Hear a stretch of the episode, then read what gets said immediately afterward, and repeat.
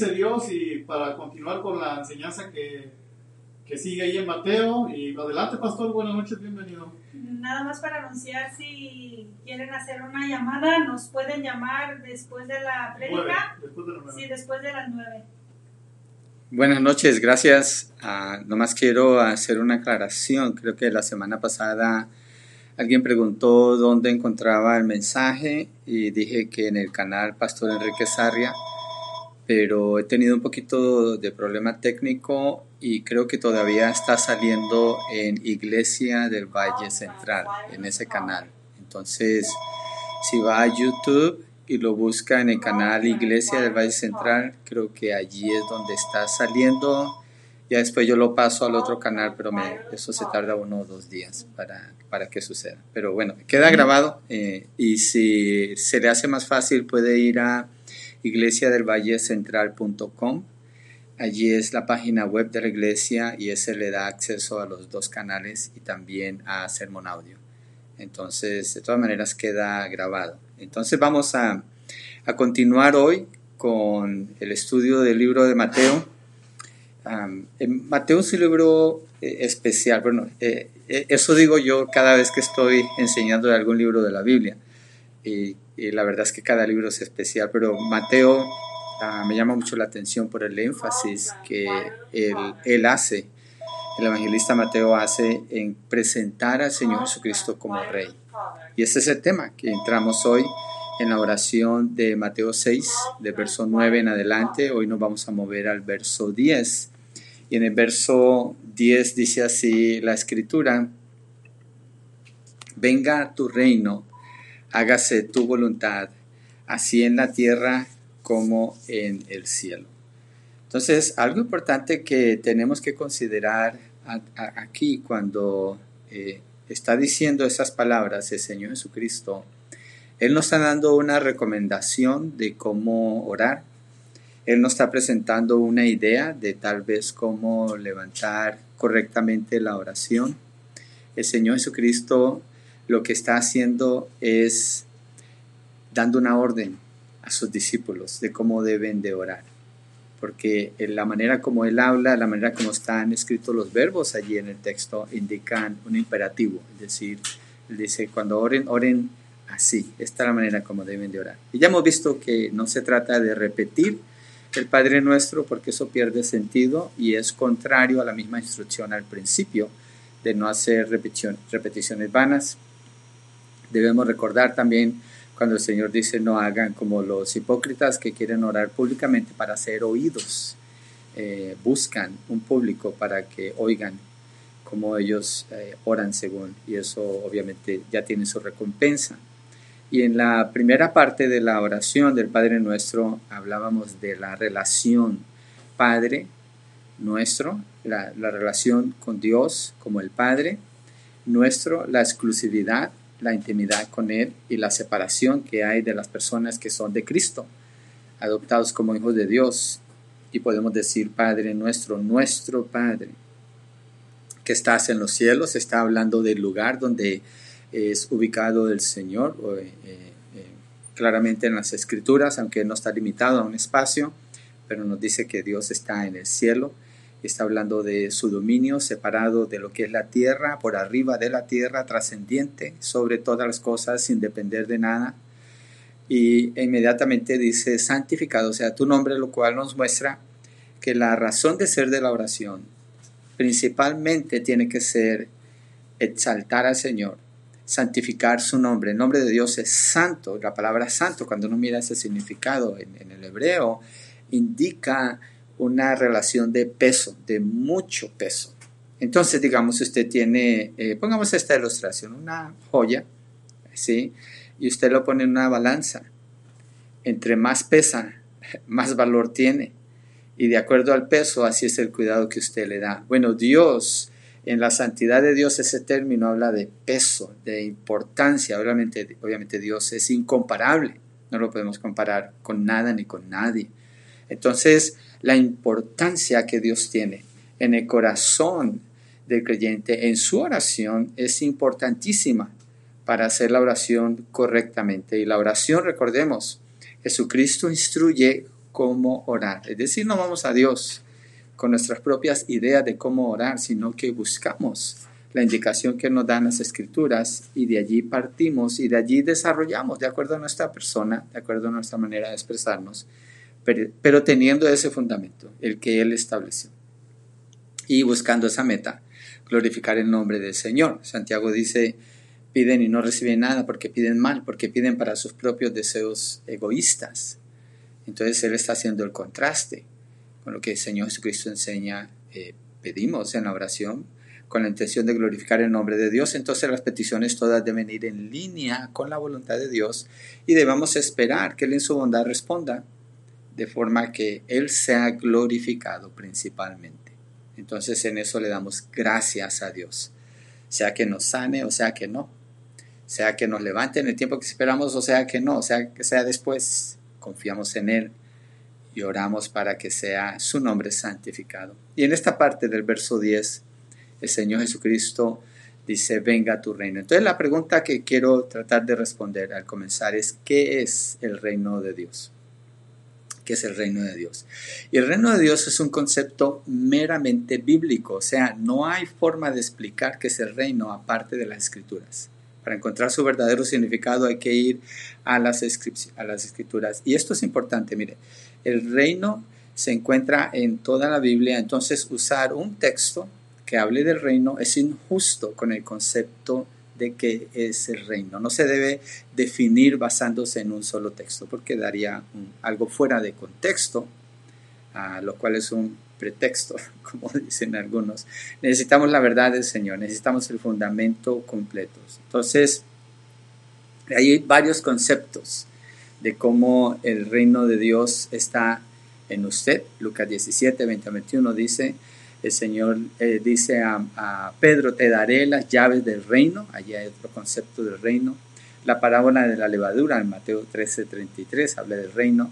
Los preceptos éticos del Sermón del Monte, lo que vimos en Mateo 5, el verso 3 y verso 10 acerca del reino. El capítulo 20 del libro de Apocalipsis describe el reino terrenal del Señor Jesucristo. Entonces, la doctrina, no me estoy mencionando un poquito porque créame, el tema del reino, este tema eh, yo lo tenía en dos porciones, hubiera durado dos semanas, pero lo reducí a una porque quiero presentarlo así, resumido hoy, que lo entendamos, que, que, tengamos la esencia, pero es muchísimo el material, mucho el material que hay que estudiar, material me refiero a textos bíblicos, pero vamos a tratar de mirar lo principal, uh, si el Señor nos permite el día de hoy. Entonces la doctrina del reino se debe determinar desde un estudio, un estudio cuidadoso de las escrituras, de todos los pasajes que la Biblia contiene que están en relación con la Biblia. Entonces, ¿qué tanto dice la Biblia acerca del reino? Esa es una buena pregunta. ¿Qué tanto lo que el Señor dice allí en la Biblia? Bueno, mire, esto es lo que la Biblia dice del reino. La Biblia es el libro del reino. De eso se trata el mensaje de la Biblia, del reino de Dios, el reino venidero de Dios. Ese es el tema central en todas partes de, la Biblia. Generalmente a eso apunta todo el mensaje de la Biblia. En Génesis, Dios ah, crea al hombre y a la mujer y les entrega el reino en sus manos. Le da la autoridad para que sojuzguen la tierra. Está entregando el reino en su mano. Lo pierden por causa del pecado. Y el Señor en Génesis 3.15 da la promesa de un libertador. ¿De quién? De la humanidad. ¿Para qué? Para que vuelvan a tener el reino. Entonces es necesario que un humano sea el que restaure el reino. Ahorita vamos a ver más adelante cómo es que la Biblia nos enseña eso. Y la promesa que el Señor da allí en Génesis es del libertador. Se está refiriendo al Mesías que había de venir como, como rey, como lo estamos viendo en el libro de Mateo. En el libro de Mateo habla mucho del Señor Jesucristo como rey. Entonces el, el reino es el tema central de la Biblia. Y, el, y todo reino necesita un rey. Y el rey es el Señor Jesucristo. No hay reino sin un rey. Entonces Jesús es ese rey. Es lo que Mateo hace, presenta a Jesús como el rey. Si se acuerdan de Mateo en el capítulo 1, él da la genealogía del Señor Jesucristo comenzando desde Abraham para mostrar el derecho que él tiene como rey. Después habla de los ah, reyes magos o, los sabios que vienen del oriente y ellos vienen a coronar al rey. El rey es anunciado. Después encontramos a Juan el Bautista anunciando la venida del Rey, el Cordero de Dios. Después el Señor Jesucristo empieza a predicar del reino. Todo el tiempo la palabra en el libro de Mateo está apuntando a Jesucristo como el Rey. Él es el Rey del reino. Entonces, en Adán se pierde el reino, en Jesucristo se recupera. Y Mateo 22, 3 describe, eh, eh, allí habla del trono de Dios y del Cordero. Vamos a ver ese texto, creo que hoy sí los puedo mostrar. Vamos a estar en Mateo 22, verso 3. No, perdón, Apocalipsis 22, verso 3. Apocalipsis 22, verso 3. Dice, ya no habrá más maldición. El trono de Dios y del Cordero estará allí y sus siervos les servirán. El trono, si hay un trono, es que hay un rey. Si hay un rey, es que hay un reino. Y aquí está diciendo que el trono de Dios y del Cordero. Y este concepto de trono, donde dice que está Dios y el Cordero, no es como que Dios tuvo que hacerle un espaciecito ahí para que el Cordero se sentara con él y cupieran los dos. No es así. Dios es uno, en, en esencia tres en persona, algo que no alcanzamos a captar con nuestra mente, pero la Biblia así lo presenta a él. Entonces ahí está hablando del trono en Apocalipsis como un trono establecido. Y para entender el reino, lo que viene en el futuro, es necesario que entendamos el reino como es presentado históricamente. ¿Cuál historia? Vamos a mirar la historia de la Biblia. La historia de la Biblia nos habla en el Antiguo Testamento acerca del reino, como es anunciado. Entonces, el segundo punto que quiero eh, que miremos es la pregunta, lo que no es el reino, antes de movernos más específicamente a qué es el reino. La razón es esta, mire, la razón por la que quiero contestar esta pregunta es por esto. El concepto que una persona tiene del reino le indica cómo tratar al rey. Y vamos a ver la explicación. Entonces, recordemos, el Señor le dice a ellos, venga a nosotros tu reino y no les está hablando de algo simplístico, algo pasajero, trivial, no, es algo muy profundo lo que Cristo está diciendo aquí. Pero algunas personas han tratado de hacerlo simplístico, quitarle el valor que tiene. Y no es justo, pero es bueno que miremos cuáles esos, eh, eh, esas formas donde a veces es un concepto parcial, que puede ser verdad, pero no completo, y otros son erróneos, inclusive quiero mostrar una herejía dentro de esta lista que quiero mostrar aquí. Entonces, eh, eh, miremos algunas conclusiones. Está la idea del reino nacional. ¿Quiénes han tenido la idea del reino nacional? Los judíos. ¿Qué esperaban ellos? Que Jesucristo viniera a reinar para ellos, ellos ser la nación que reina en, eh, ahora, en el tiempo que ellos esperaban que viniera el Mesías. ¿sí? Y ese origen lo tiene desde el Antiguo Testamento. Creyeron que a ellos les pertenece exclusivamente eh, como Israel, como nación, el reino y a nadie más. Es erróneo y lo voy a explicar un poquito más adelante. Otro concepto es el reinado milenial. Es correcto, está en Apocalipsis capítulo 20. Se establecerá en la segunda venida del Señor Jesucristo aquí en la tierra por mil años. Pero es parcial, no es completo.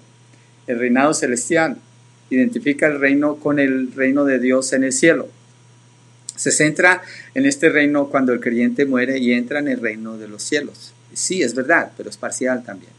La idea, del reino espiritual, esa idea se refiere al gobierno de Dios en el corazón de los creyentes en la tierra. Es cierto, el reino de Dios ahorita donde está, en el corazón del creyente está la idea del reino moral. Este, estas aquí, en el punto 5 y el 6, son ideas falsas. ¿Okay? Quiero advertir aquí porque ya me estoy metiendo en terreno eh, herético, en terreno falso. De acuerdo al concepto del reino moral, este punto de vista es meramente ético y moral. Esta idea niega lo supernatural del reino y concluye que es necesario tener un reino de tipo moral, nada más en lo moral lo cual es falso. Emmanuel Kant fue el que hizo eh, conocido esta, esta idea en los años entre 1700 y al comienzo de 1800. El sexto punto es, eh, o el sexto concepto, es la idea liberal del reino social. Mire, cuando yo uso el término liberal me estoy refiriendo eh, esencialmente a una herejía. Son teólogos, los teólogos liberales son personas que han estudiado en universidades, tienen sus doctorados en teología, su, su eh, sus títulos de mucho estudio y se dedican a enseñar cosas contrarias a la palabra, porque no creen en el Señor Jesucristo, pero tienen sus títulos de teólogos. Esos son los teólogos liberales. ¿okay? De allí viene la idea del reino social. Ah, el reino de Dios eh, es, de acuerdo a esta idea, una progresión o el mejoramiento de la organización social del hombre. Es decir, el hombre socialmente va a ir prosperando más y más. Y en eso consiste el reino y la, y la, la sociedad toma el primer lugar en, este, en esta idea de reino. En esta idea, la tarea de la iglesia cae en establecer un orden cristiano en la sociedad, el cual puede hacer que los hombres, aunque son malos, hagan cosas buenas. Eso es falso. Eh, en Romanos capítulo 3, verso 10 dice explícitamente, claramente dice, no hay ni un solo justo, ni uno solo. No hay nadie bueno, no hay quien haga el bien. Hablando espiritualmente, de eso está hablando. Entonces esta idea de, de, un reinado social.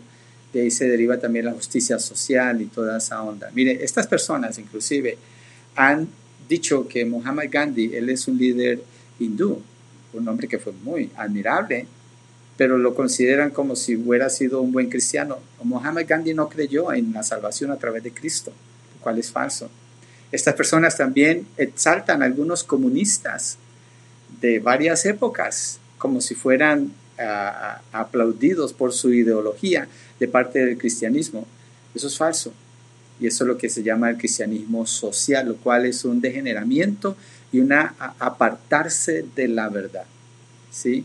Esa herejía enseña que el hombre puede ser bueno si se le presenta el orden social adecuado. No sé si ha escuchado la idea de el, el hombre nace bien bueno, pero la sociedad lo corrompe. Es falso. El rey David dice en el Salmo 51, en pecado me concibió mi madre, no hay nadie bueno. Entonces esto es completamente contrario a esta idea, lo que es el reino de Dios. otra manera como presenta es a Dios como quien se identifica con la conciencia social de la humanidad. Es falso, el ser humano no puede producir nada bueno por sí mismo. Bueno en, en el concepto plenamente humano, pero nunca espiritual, nunca para agradar a Dios. ¿sí? Acepta el socialismo como la mejor forma de gobierno, tiene una actitud crítica hacia la Biblia y lo lleva a una interpretación meramente socialista. De ahí se, se derivó un tipo de teología de la liberación en Latinoamérica. Ah, bueno, no voy a entrar en esos detalles. La disminución de Dios, a Dios, a Dios lo disminuyen como un Padre universal. Es el Dios de todos. Al cabo todas las religiones conducen al mismo lugar, todo, todo ese concepto que es falso, es herético, porque contradice abiertamente lo que la palabra dice y no muestra, no muestra quién es Dios. Dice otra cosa de Dios que no es de él. Y otra posición, la séptima, esta no es una herejía, esta nomás es un punto donde algunas eh, denominaciones terminan en un punto diferente al que la palabra enseña, pero no niega la venida del Señor, no niega el reino, reino niega una parte del reino, es la teología eh, reformada que enseña que no hay milenio, el, el amilenialismo, ¿sí?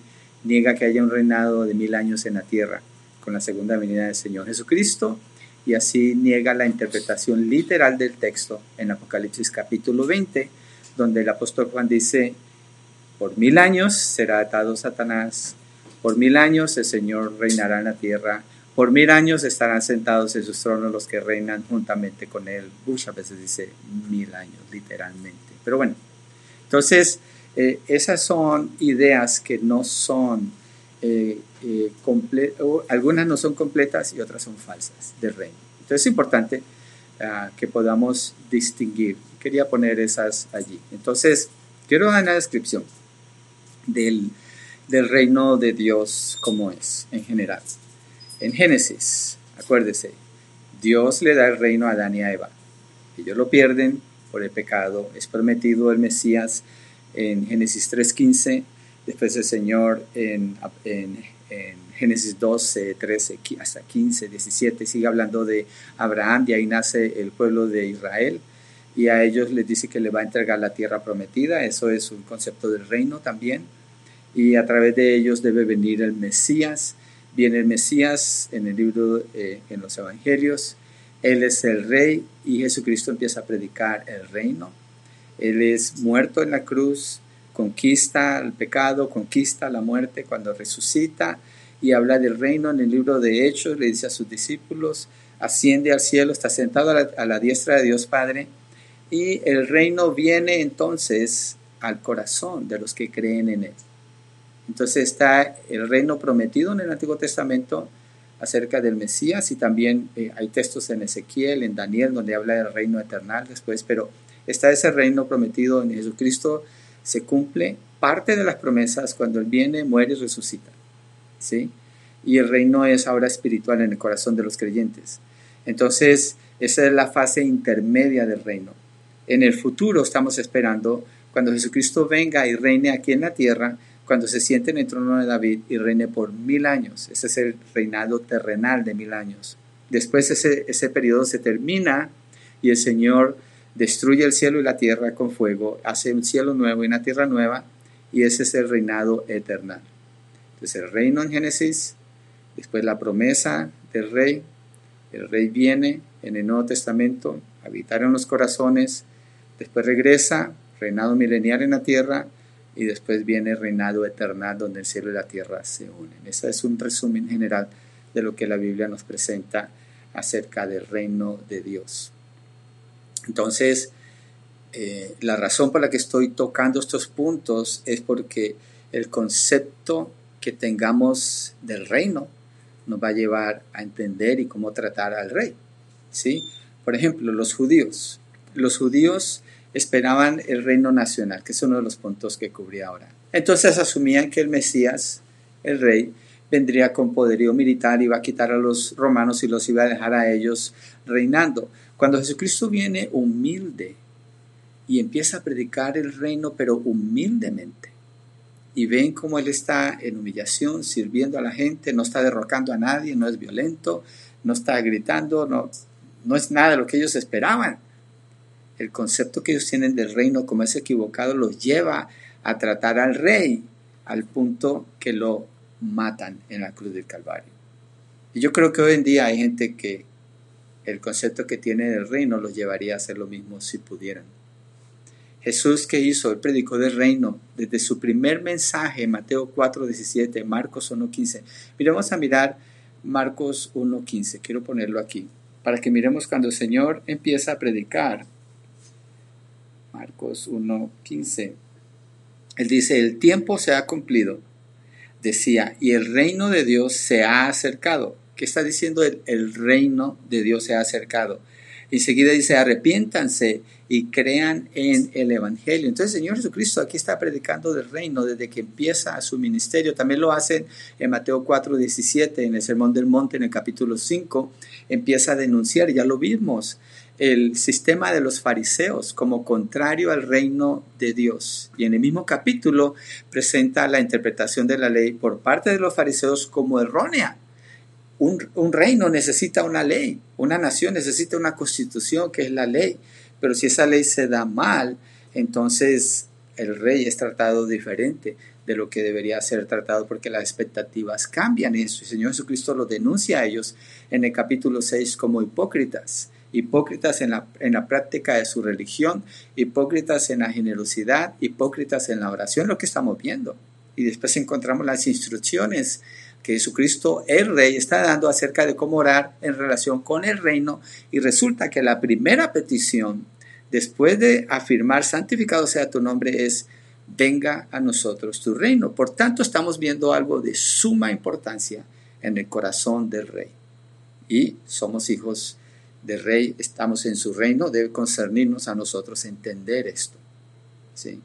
Entonces, con lo que Jesús trata allí, acordémonos el contexto del pasaje tiene que ver con eh, contrarrestar lo que los fariseos han enseñado mal establecer lo que es la voluntad de Dios, lo que esté fundamentado, no en, una, en, una, en un reino nacionalista y un egoísmo personal de querer establecer un reino en sus condiciones y en, en su gusto, sino de acuerdo a la voluntad y a propósito de Dios el Padre. Entonces, Jesucristo predica un reino que es diferente, un reino que no es de este mundo. Y solamente los suyos son llamados a participar en este reino. Ese es el enfoque principal. que hace Mateo presentar a Jesucristo como el reino. ¿Qué hace la sociedad hoy en día? Si hablamos del reino, piensen esto. ¿Qué promueve la sociedad hoy en día? Yo me acuerdo que eh, tengo la casa en un seguro. obviamente hay que tener seguro para las casas y la señora que maneja ese seguro me mandó que fuera, que necesitaba hablarme de, de cómo estaban mis cosas y todo eso. Y yo fui y tenía en su escritorio una pirámide. Y obviamente la pirámide tiene una base. Y estaba, mostraba en esa pirámide, esto es, eh, prácticamente estaba diciendo, este es el reino, mira, aquí es el reino. Tú primero aseguras tu casa, aseguras tu carro, aseguras tus finanzas, mueves una cuenta de ahorros, asegura todo financieramente después aseguras estas propiedades, después aseguras estas inversiones, después aseguras esto y ya llegas al tope allí. Prácticamente es tu reino. Yo dije, wow, está muy bien la ilustración que tiene, pero está súper equivocada, porque el reino verdadero es el reino de Dios, el reino por el que oramos es ese reino, la inversión no es aquí, es en el reino de Dios. Entonces las personas aprenden a edificar un reino que es aquí en la tierra y cuando se les presenta al Rey Jesucristo lo que Él demanda de sus súbditos, lo rechazan usualmente. Es más, si lo tuvieran de frente personalmente tratarían de matarlo, yo creo, porque va a contrarrestar el reino que ellos quieren establecer aquí en la tierra. Eso es lo que quiere. Eh, mire, este concepto es tan esencial porque muchas, en mucho de lo que se llama cristianismo hoy en día se proclama un reino equivocado porque se predica a un rey que no es el rey de la Biblia. No es el Señor Jesucristo. Muchos cristianos ni siquiera entienden quién es el Señor Jesucristo y proclaman un reino que es falso. Entonces da espacio para, que, para lo que es la, la prosperidad, la palabra de poder, todas esas cosas, donde el centro, ¿quién es? No es la santidad de Dios, es el deseo de la persona. Entonces, ¿cuál es el enfoque? No es el reino de Dios, ese reino que esa persona quiere edificar aquí en la tierra, como dicen algunos falsos maestros, vive tu vida, tu mejor vida aquí, ahora. Es el, esa es la predicación de Satanás, son las tentaciones que le presentó al Señor Jesucristo en el capítulo 4 de Mateo. Pero el rey rechazó eso y dijo, no, no es eso el reino de Dios. El reino de Dios no es así. Lo que Cristo predicó va en dirección opuesta, muy muy apuestas. Entonces, los que piensan del reino como un movimiento social, que claman, vamos a tomar a toda la ciudad para Cristo. Vamos a orar para que el alcalde, la policía y todos los gobernantes y todas las personas de nuestra ciudad sean transformadas en esta noche. Están proclamando algo que no es lo que tiene que ver con la oración que el Señor Jesucristo dice cuando Él está diciendo, venga a nosotros tu reino. Están equivocados porque no entienden qué es el reino un tema súper importante para que el creyente lo conozca, esté seguro de qué es el reino y quién es el rey de ese reino. Y la oración que el Señor hace, este es mi punto número tres, oren para que venga su reino, oren. Recordemos, Él le está diciendo a ellos que oren así, les está dando una orden. Y se está refiriendo al reinado del Señor Jesucristo en la tierra el hijo de David. Y los súbditos de este reino son Israel, obviamente Israel es parte del reino de Dios, de las promesas de la nación elegida por Dios, y las naciones, todos los gentiles, como el apóstol Pablo enseña abiertamente en el libro de Romanos. Es decir, todos los que han sido escogidos por Dios y que son adoptados como sus hijos, vienen a formar parte del reino de Dios. ¿Dónde está el trono de este reino inicialmente? estará en Jerusalén.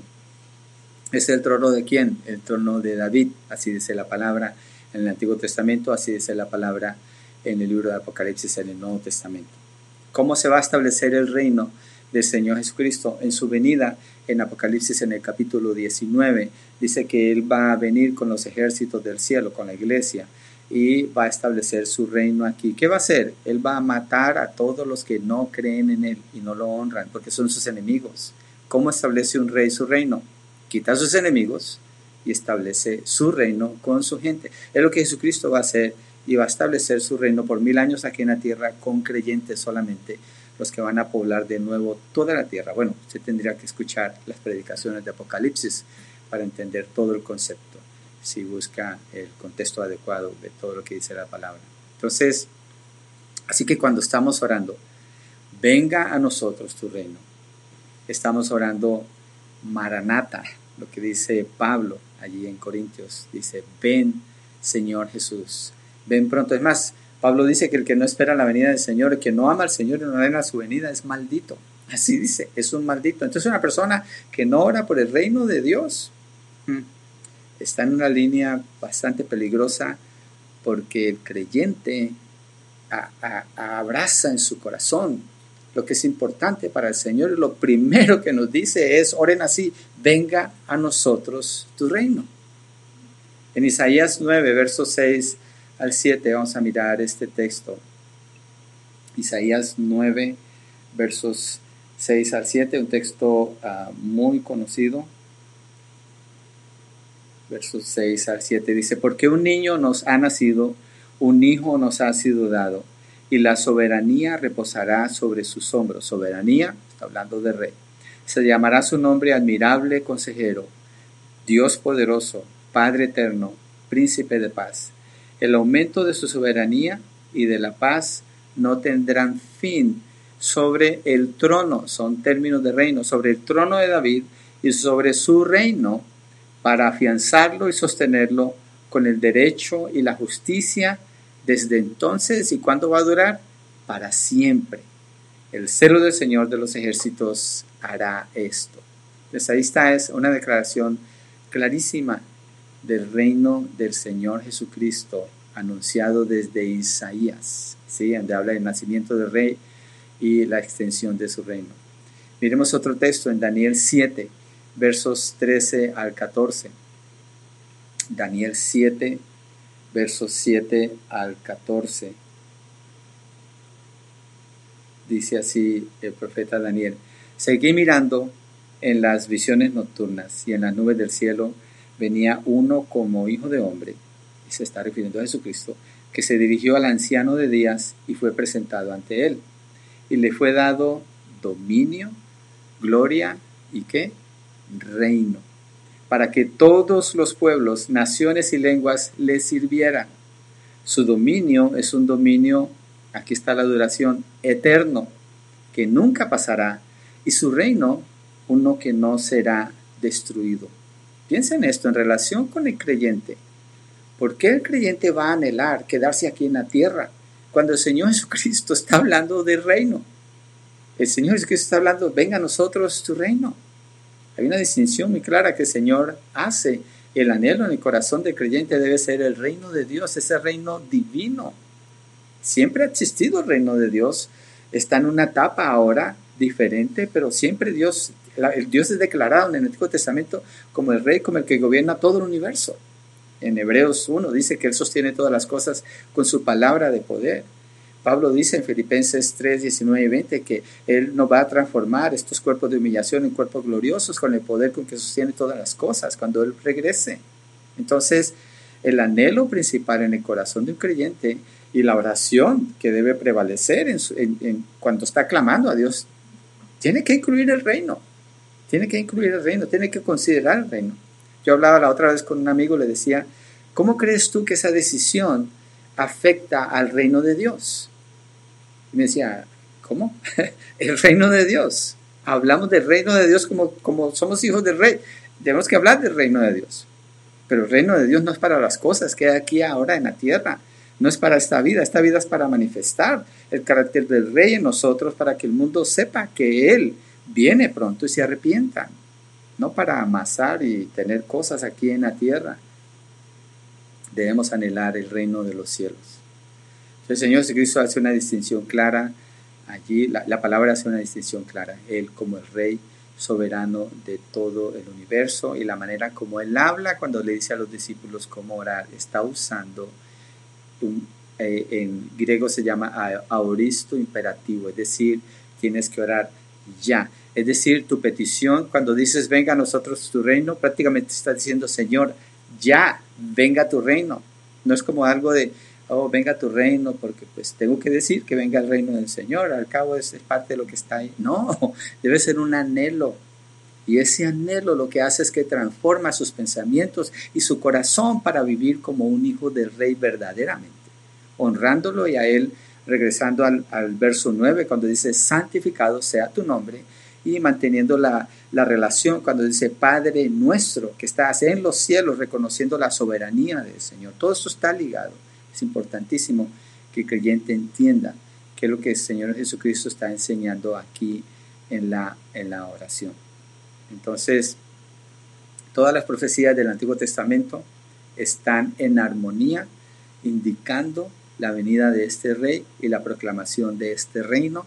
Y ahora el creyente es llamado a orar, venga a nosotros tu reino. Así enseñó él. Entonces esa, esa petición implica, venga a nosotros tu reino. ¿Dónde estamos nosotros? En la tierra. Entonces estamos pidiendo que venga la siguiente fase del reino. ¿Cuál es la siguiente fase del reino? El milenio el reinado del Señor Jesucristo cuando se sienta en el trono de David a gobernar aquí en la tierra. Entonces, cuando usted ora, venga a nosotros tu reino, usted está pidiendo que suceda una crisis definitiva en la historia. Usted está pidiendo que el Señor venga y destruya el sistema de gobierno del hombre en la tierra, los reinos que hay en la tierra. Estoy hablando de destrucción porque así dice Él en la palabra. Yo no estoy hablando de orar con maldad orar con un sentido de venganza, no. Es que el reino del Señor así es proclamado en la palabra. Y lo que vemos todo alrededor, yo miro las cosas alrededor, miro edificios a veces que son grandes y digo, un día todo esto va a ser destruido, porque esto no va a quedar en el reino del Señor, no cabe. Estos sistemas no caben en el reino de Dios. Ahora vivo odiando esas cosas, no, no, nomás sé que son irrelevantes para lo que es la vida que el creyente debe vivir aquí. Lo que es relevante es anhelar el reino del Señor y vivir como alguien que pertenece al reino de Dios, como un hijo de Dios. Entonces, la petición, venga a nosotros tu reino, no está pidiendo, Señor, empieza un proceso y que haya un cambio social y que la iglesia se expanda la iglesia sea la que te entregue todo. No dice eso la Biblia. En Apocalipsis 19 dice que Él viene, Él viene y Él dice que matará a grandes, pequeños, esclavos, libres de todo, y las aves comerán de sus carnes. Ahí en Apocalipsis 19 lo describe. Entonces, pero vamos a ir desarrollando para que no suene esto tan drástico y tan frío como lo estoy diciendo ahora, pero es importante que entendamos el concepto. Que venga a nosotros tu reino es un evento drástico que va a terminar con todo lo que conocemos hoy en día y va a establecer algo completamente diferente, es el reinado milenial del Señor Jesucristo que es esa etapa del reino. Cuarto, Cristo es el mediador del reino de Dios. Esto es muy importante. El reino de Dios es establecido a través de un mediador y este mediador tiene que ser un ser humano. ¿Por qué? Perdón, miren, Génesis capítulo 1, Dios hace al hombre.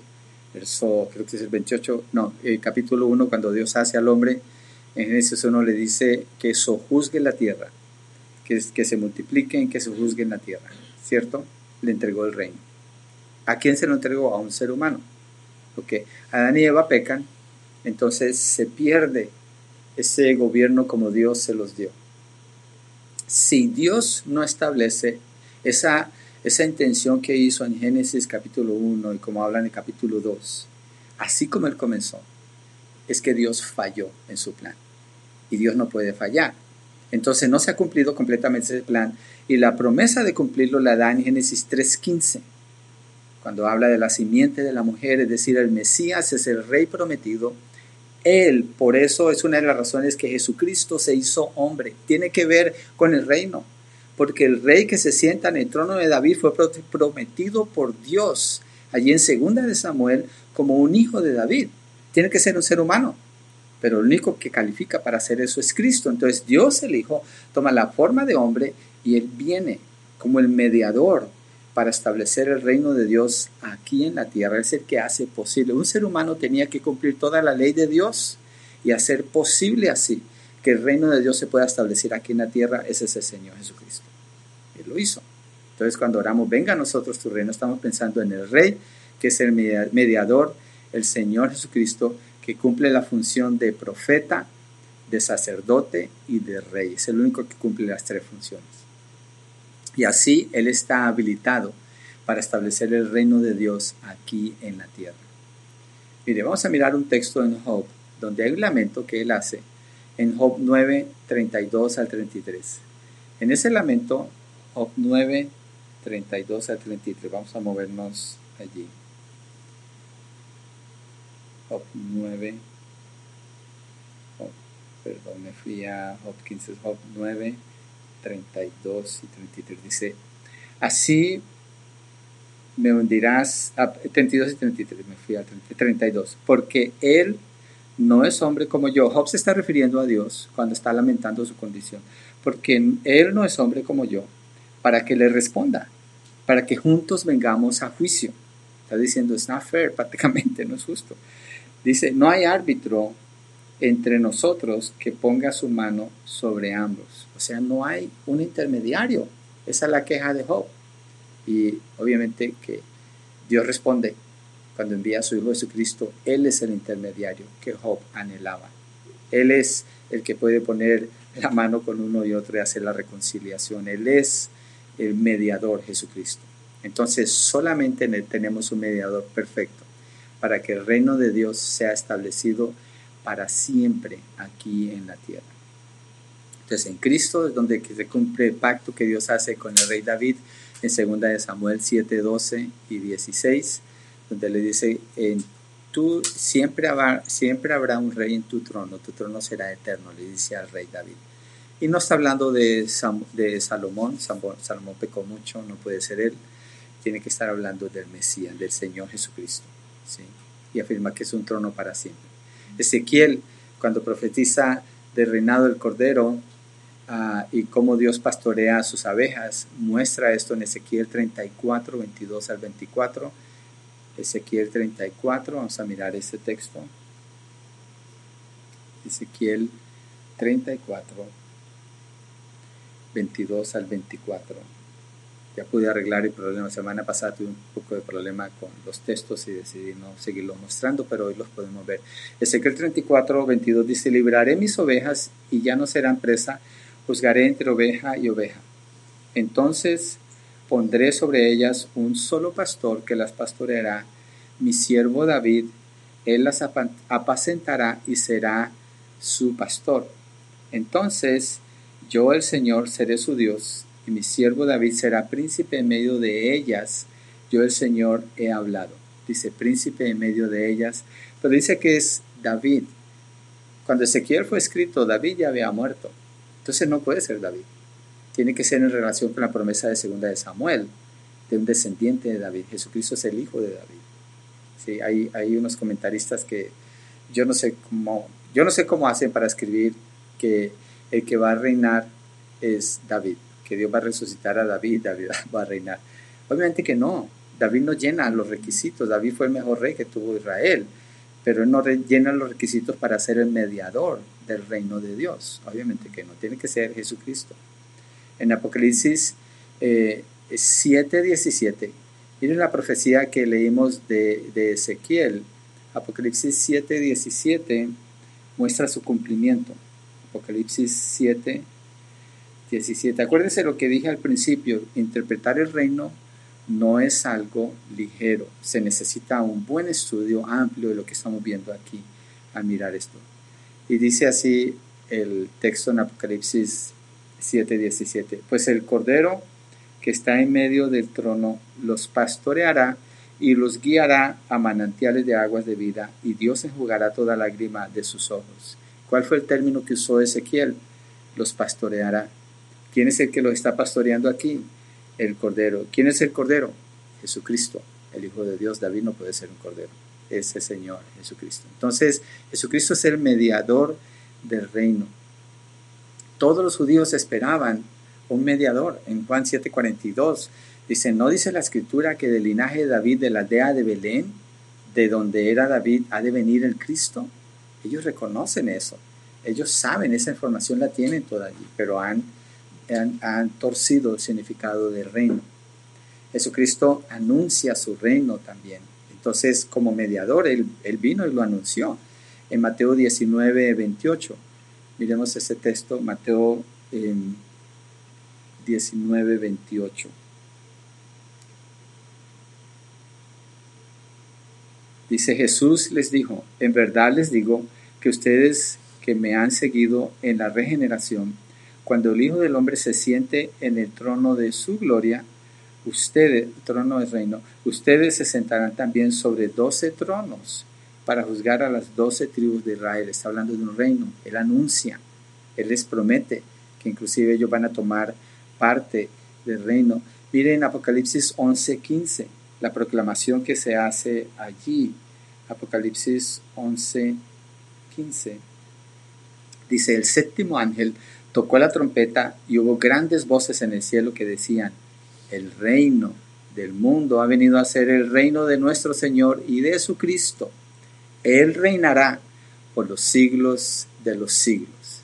Entonces tenemos la constancia de que Jesucristo es el mediador en el reino. Muchas escrituras así nos hablan de esto. Entonces, nuestro deseo y pasión más grande, ¿cuál debe de ser?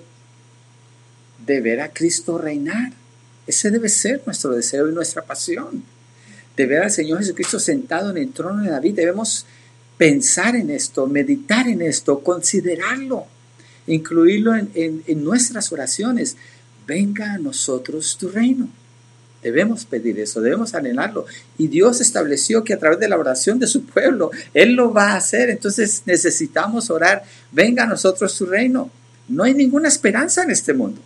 Las cosas en este mundo nunca se han puesto mejor, no se van a poner mejor. Cada vez los gobiernos toman más control. Y si usted se fija, cada vez se mueve todo más y más al control de las personas. La imposición de las máscaras, eso rompe con la libertad de las personas la imposición de una vacuna que se va hacer, cada vez es más y más fuerte, se va a hacer obligatoria, eso es quitarle la libertad a las personas. Bueno, yo no, yo no estoy negando que una vacuna es beneficiosa, por favor no, no me tome mal, me estoy enfocando en lo que es el sentido de control que están tomando los gobiernos a nivel mundial. Y eso va a crear más problemas y más dificultades. Y se va a levantar una persona que va a ser la que promete la solución de todos esos problemas. ¿En qué sentido? En unidad global. ¿Y qué va a hacer la gente? Va a querer que los gobiernen. ¿Quién es ese? Es el anticristo. Vamos en esa dirección. ¿Por qué el creyente no va a orar entonces por el reino del Señor? Venga a nosotros tu reino. Es una necesidad que tenemos. Y esto causa un montón de áreas espirituales en nuestro corazón que son muy buenas. Porque ese es el, el sentir del corazón de Dios. Entonces oramos que Cristo venga, que sea el Rey de Reyes, el Señor de Señores, que sea exaltado, que su programa, que su plan sea el que se establezca aquí en la tierra, donde hay justicia, donde hay equidad, donde hay salud, donde hay prosperidad, donde hay salud, eh, donde hay felicidad, donde hay gozo, donde hay abundancia, sobreabundancia, donde se conoce la verdad, donde Él es exaltado. ¿Por qué no vamos a anhelar ese reino? ¿Por qué no vamos a orar así? Necesitamos hacer, eh, obedecer al Señor y orar así. Ese es el deseo de Dios. Él mismo dijo en Mateo 6, 33, perdón, dijo, busca primero el reino de Dios. Es una orden del Señor, es un imperativo. Y su justicia perfecta. Y todo lo demás vendrá por añadidura. Busca el reino de Dios. El rey nos habla en las escrituras. Entonces el creyente que lo que mejor conoce en su vida, las escrituras. ¿Por qué? Porque son las palabras del rey. Y el creyente ha sido hecho parte del reino de Dios. El propósito supremo del Padre es el de exaltar a su Hijo Jesucristo al consumarse la historia, cuando Él reine y gobierne en su reino. Dios lo va a cumplir cuando Él se siente en el trono de David y cumpla su propósito que estableció desde Génesis y esta tierra a través de la gran la tribulación y la gran tribulación sea tan sacudida, sea tan transformada por el poder de Dios que va, va a quedar no destruida, sino muy parecida a lo que Dios estableció en Génesis, el paraíso. Por esa razón, la gente no se va a morir en el milenio, Dice que el que se muera de 100 años va a ser un maldito, así dice. La gente va a vivir, va a haber prosperidad, equidad, no va a haber enfermedades, va a haber abundancia. Y la tierra va a ser llena de billones y billones y billones de personas, porque la tierra, la tierra tiene la capacidad para producir todo eso. Entonces el reino de Dios es por lo que tenemos que orar y no creer lo que nos dicen constantemente, de que hay que salvar el planeta, de que hay que abrazar a los árboles para que no se acaben las hojas. Yo no hablo de maltratar la creación, claro que no, eso deshonraría a Dios, pero idolatrizar esta creación cuando el Señor mismo dice que Él va a destruir todo esto y lo va a cambiar para establecer su reino.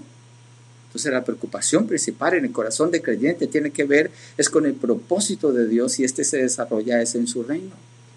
Entonces la oración enfocada tiene que ver con el reino de Dios. Y si no está enfocada en el reino de Dios es otra cosa. Yo no sé qué es. Porque Jesucristo está definiendo la oración así. Él la define así. Él es el rey.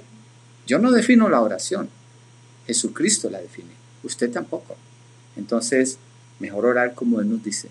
Mejor obedecerle a Él. Él es el rey.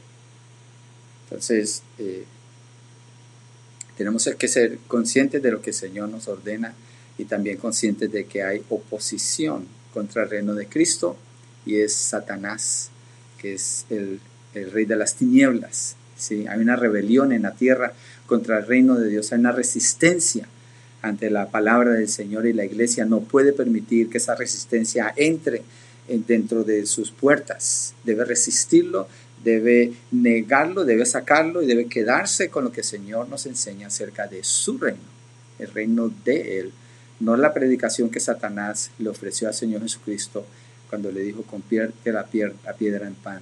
No tienes que sufrir, tú eres hijo del rey. Tírate desde ese lugar o busca la fama.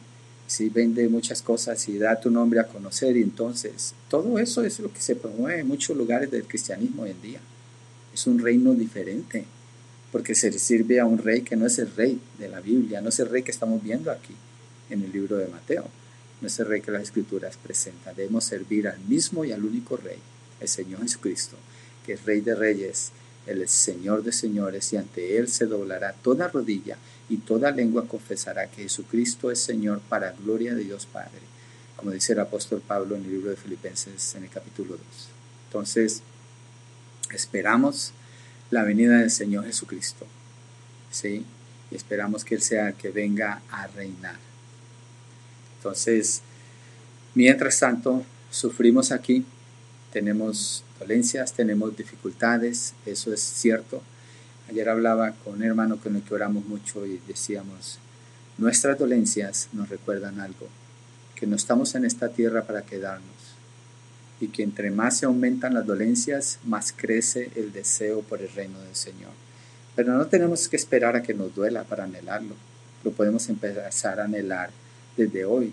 Si usted le cree a Él, si Él es su rey, entonces así es como debe de orar, ¿sí? Porque Él viene el Señor Jesucristo viene, Él va a justiciar a todos los habitantes de la tierra. Él va a destruir todos los gobiernos y va a reemplazar todo esto al sentarse en el trono de David y reinar para siempre sobre todas las naciones. Ese es el anhelo en el corazón del creyente. Así que cuando oramos, venga tu reino, estamos pidiendo por el gobierno de Dios a través de la coronación de Cristo, cuando Él regrese para establecer su glorioso reinado sobre la tierra. El mensaje del reino es el mensaje que Jesús predicó en los evangelios. Lucas 4:43 dice, para esto he sido enviado. No hay otro evangelio que de las buenas noticias de qué? Del reino de Dios y de su Cristo. Jesús predicó el mensaje de salvación como el medio para entrar al reino. Mateo 1, Marcos 1.15, ya lo leímos. Después de su resurrección, predicó del reino a sus discípulos, Hechos 1.3. El reino de Dios se anunció en el pasado a través de Abraham, Isaac, Jacob, Mateo 8:11 lo afirma.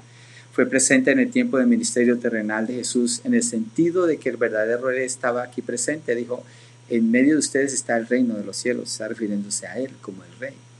El enfoque de nuestra oración hoy es estar presentes en el reino que ha de venir.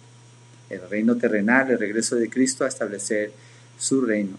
Y mire, al final, el reino del Señor cuando uno avanza en Apocalipsis, eh, está el reino terrenal en esta misma tierra, pero al final de los mil años el Señor destruye esta tierra y el cielo hace todo nuevo y desciende la nueva Jerusalén. Y es unido el cielo con la tierra. Ya no hay distinción. Cuando usted estudia Apocalipsis se da cuenta, hay una unión perfecta allí. Y dice que ahora el tabernáculo de Dios está en medio de ellos. Dice que Dios enjugará toda lágrima, que no habrá más muerte, no habrá más dolor, no habrá más eh, eh, que, quejas o angustias o temores o dudas. Yo anhelo ese reino. Yo no quiero vivir aquí toda mi vida. Yo no quiero vivir aquí. No entiendo cómo es que a veces hay cristianos que tienen dificultad para pensar en vivir en el reino de Dios. Y su anhelo es quedarse aquí, no se quieren morir. es, está bien morirse, no andamos buscando eso, pero está bien, no es una pérdida. Pablo por eso dice, para mí el vivir es Cristo y el morir es que ganancia. ¿Por qué dónde tiene los ojos puestos Pablo? En el reino, en el reino, en Cristo Jesús. Entonces Dios va a hacer su voluntad y debemos participar de orar para que se establezca su reino aquí en la tierra. Apocalipsis 20 en su casa, usted lo puede leer. Apocalipsis 21 habla del reino también. Entonces participamos pidiendo, venga tu reino, hágase tu voluntad aquí en la tierra como se hace en el cielo. ¿Sí? Y no como lo carta Marcos Witt, no estoy hablando en contra de él, pero ese canto lo hizo mal, horrible. El canto de Padre Nuestro lo canta al revés. Dice, venga a nosotros tu reino, hágase tu voluntad en el cielo, así como en la tierra, es al revés. Hay un error gravísimo allí. Es una falta del entendimiento del reino. Los creyentes tenemos que entender el reino y discernir el reino como las escrituras nos lo dan y tener cuidado aún cuando hacemos declaraciones así. Que no hablemos contrario a lo que el Señor nos está enseñando en la palabra. El rey es el Señor Jesucristo y dice la palabra que Él compró súbditos a través de su muerte para que formen parte de su reino. En Apocalipsis 5, versos 9 al 10, podemos leer allí Apocalipsis 5, versos 9 al 10. Dice, y cantaban un cántico nuevo diciendo, digno eres de tomar el libro y de abrir sus sellos, porque tú fuiste inmolado y con tu sangre compraste para Dios a gente de toda tribu, lengua, pueblo y nación. Jesucristo nos compró para que seamos parte del reino. Mire lo que dice en el verso 10. Y los has hecho un reino y sacerdotes para nuestro Dios y reinarán sobre la tierra. Venga a nosotros tu reino, Jesucristo lo promete, la palabra lo afirma y lo declara en Apocalipsis, algo que es del futuro, como si ya hubiera sucedido. Yo creo en ese reino. Yo quiero esperar ese reino. Yo quiero pedir para que venga ese reino. Hay que orar, venga tu reino, venga a nosotros tu reino. Y esto incluye un sentido evangelístico, porque cuando venga el reino, entonces es el fin de los habitantes de la tierra que no conocen a Cristo, de esa parte, y lo cual debe producir en nosotros un deseo profundo de compasión, de bondad y de misericordia para ir y alcanzar a las personas, porque el Señor Jesucristo dice en Juan 3:3, el que no nace de nuevo no puede entrar al reino de los cielos. Entonces debemos anunciar al Rey, predicar el Evangelio. Cuando predicamos el Evangelio, ¿qué predicamos? A Cristo. ¿Y Cristo quién es? El Rey del reino. Jesucristo habla mucho del reino en las parábolas, en Mateo 22, eh, cuando predica inicialmente cuando hace la pregunta del gran mandamiento, Marcos 12, 28 34, y le dice al que responde bien, no estás muy lejos del reino. En Lucas 9, 9 61, 62 dice que toma el arado y voltea para atrás, no es digno del reino, indica quién es digno, quién no es digno. El reino es tan valioso, es tan valioso que las parábolas del Señor muestran que los que lo entienden venden todo lo que tienen ¿Para qué? Para comprar salvación en sentido figurado. Mateo 13, 44, 46 habla del tesoro escondido, de la perla preciosa y está hablando del precio del reino. Es tan grande que las, esas personas en estas parábolas venden todo, dejan todo para ir en busca del reino. No se deje engañar, ni se deje enredar por las cosas que este mundo le ofrece. Usted labore pensando en el reino, esperando en el reino, buscando el reino, pidiendo por el reino. Y el Señor le va a ayudar. Todo lo demás va a ser añadido, así dice. Entonces nuestra preocupación es el reino. La venida, la oración por la venida del reino del Señor Jesucristo también incluye que vivamos como ciudadanos de ese reino. Y ya casi vamos a terminar. Quiero que leamos 2 de Pedro 3, del 10 al 14. Segunda de Pedro 3, versos 10 al 14. Importantísimo este texto. Dice, pero el día del Señor vendrá como ladrón, el cual los cielos pasarán con gran estruendo y los elementos serán destruidos con fuego intenso y la tierra y las obras que hay en ella serán quemadas puesto que todas estas cosas han de ser destruidas de esta manera, ¿qué clase de personas no deben ser ustedes en santa conducta y en piedad, esperando, apresurando y apresurando la venida del día del Dios, de Dios, en el cual los cielos serán destruidos por fuego y los elementos se fundirán con intenso calor? Porque según su promesa, nosotros esperamos nuevos cielos y nueva tierra en los cuales mora la justicia. Por tanto, amados, puesto que ustedes aguardan estas cosas, procuren con diligencia ser hallados por Él en paz, sin mancha e irreprensibles. Acuérdese, el rey viene cuando menos lo esperamos, pero Él viene. Eso indica las escrituras, que vendrá como ladrón en la noche. Entonces vivamos como ciudadanos del reino, si estamos esperando verdaderamente al rey. La persona que no puede vivir en santidad es una persona que no tiene esperanza. Una persona que no tiene esperanza es porque no conoce a Cristo. Una persona que no puede, que no sea Cristo, no puede vivir como un hijo del rey, no puede anhelar el reino, va a anhelar las cosas de la tierra y se va a conocer por eso. Su caminar lo va a demostrar. Apocalipsis 22, 20. Para terminar con este texto, es el último que voy a leer, Apocalipsis 22, 20. Dice el apóstol Juan aquí en el verso 20. El que testifica de estas cosas dice, sí, vengo pronto. Amén. Ven, Señor Jesús. Esa debe ser nuestra oración. Ven, Señor Jesús. Y nuestra vida debe demostrar que en realidad eso es lo que nosotros esperamos. Gloria a Dios por su palabra. Y ya tenemos instrucción clara allí que ha estado desde hace dos mil años de orar por el reino y el Señor lo ha hablado históricamente de todo el Antiguo Testamento.